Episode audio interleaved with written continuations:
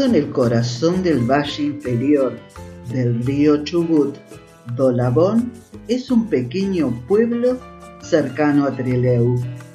Fue fundado el 21 de abril de 1919 y su nombre tiene origen en la colonización galesa que significa Prado junto al río, conocido como la localidad de las Norias por estar atravesado por uno de los canales de riego que acompañan la trayectoria del río Chubut. Creció gracias a la actividad ganadera, pero con los años se fue convirtiendo en un punto de encuentro de los vecinos de la región por el alma festiva de sus pobladores. El carnaval de Dolabón continúa siendo una de las celebraciones populares que más reconocimiento tiene, ya que los chubutenses se movilizan hacia el pintoresco pueblo para disfrutar de los tradicionales corsos. Actualmente se lleva a cabo únicamente el fin de semana de carnaval, pero a pesar de desarrollarse durante menos días, no pierde el brillo, el color ni la alegría. Se suman espectáculos en vivo, patios cerveceros y artesanos que amplían la propuesta. Lo que no se ha perdido es la tradicional quema del rey Momo, con el posterior espectáculo de fuegos artificiales para dar cierre al carnaval. Y otra fiesta popular en Dolabón es la del chorizo, que terminó bautizándose Chorilabón. Seis productores de este embutido han desarrollado distintos gustos. La primera edición se llevó a cabo en el año 2018 y se estima que concurrieron unas 30.000 personas. Tanto en esta ocasión como al año siguiente hubo degustaciones gratuitas y novedades como las choripizzas.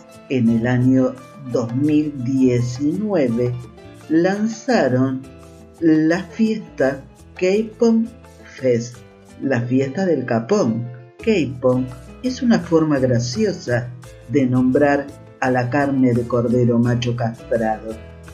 En un predio se montan stands para ofrecer carne de capón preparada de distintas formas. Las empanadas han sido las más demandadas y mientras la gente las consume, disfrutan de los espectáculos regionales y nacionales que se presentan. Con una población de poco más de 3.000 habitantes, Dolabón le pone ritmo y sabor al valle inferior del río Chubut.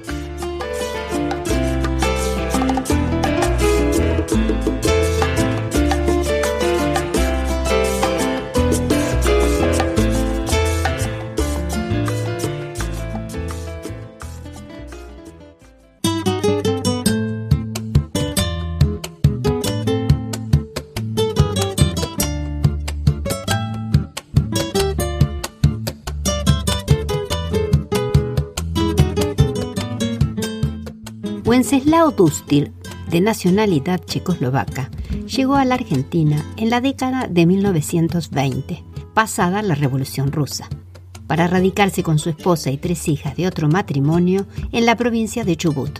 Luego se sumaría una cuarta hija nacida en Argentina.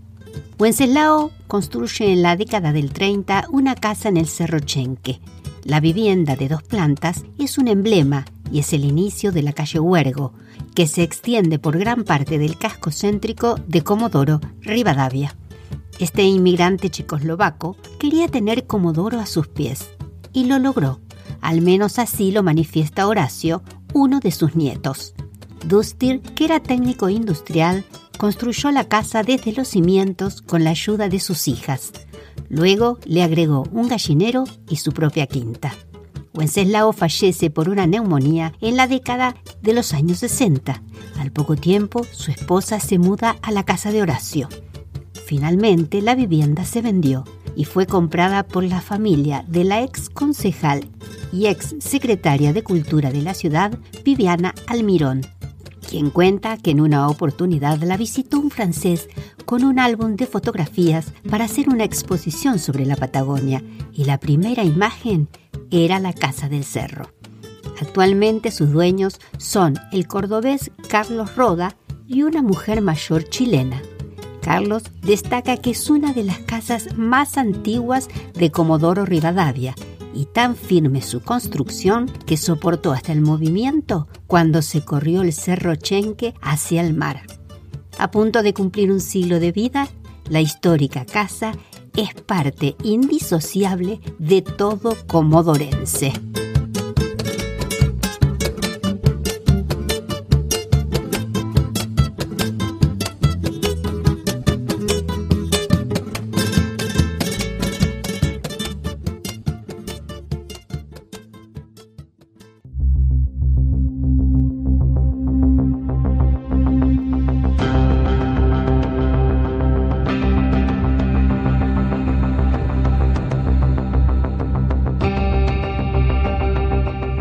El Parque Paleontológico, o también llamado Ecoparque Brynwyn, que en galés significa Loma Blanca, está ubicado en el área del mismo nombre a 7 kilómetros al sur de Gaiman y al oeste de Trelew, en el valle inferior del río Chubut, en la Patagonia Argentina. Está pensado y diseñado como una exhibición paleontológica a cielo abierto y es el esfuerzo de muchos años de excavaciones, siendo el primer parque de este tipo en Sudamérica. En apenas 1800 metros de sendero se puede recorrer, a través de sus rocas y fósiles, la historia geológica de la Patagonia de los últimos 40 millones de años. La visita se realiza ascendiendo sobre la barda, donde se pueden ver cuatro zonas muy diferentes.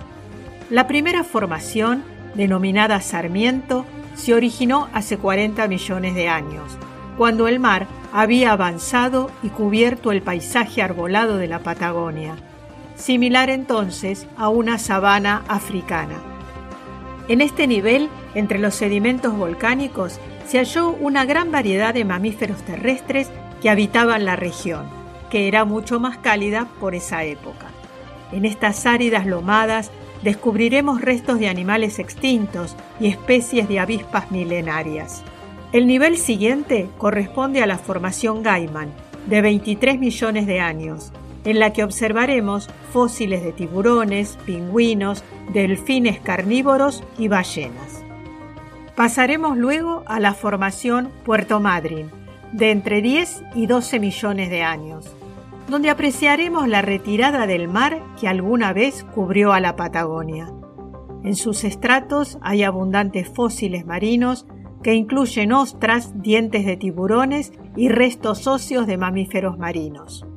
Por último, en la cima encontraremos los rodados patagónicos o tehuelches que forman una verdadera alfombra de cantos rodados redondeados que cubren gran parte de la Patagonia y que fueron depositados por corrientes fluviales, glaciares y volcanes durante un poco más de un millón de años, en el período cuaternario.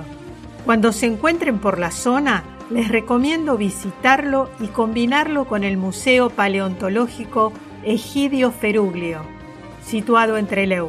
Así tendrán una de las mejores opciones para apreciar la historia geológica de esta región de nuestro país.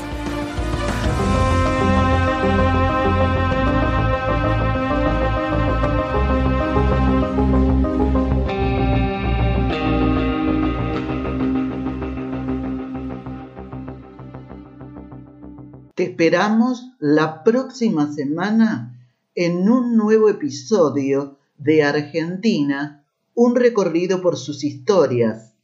Y te invitamos a suscribirte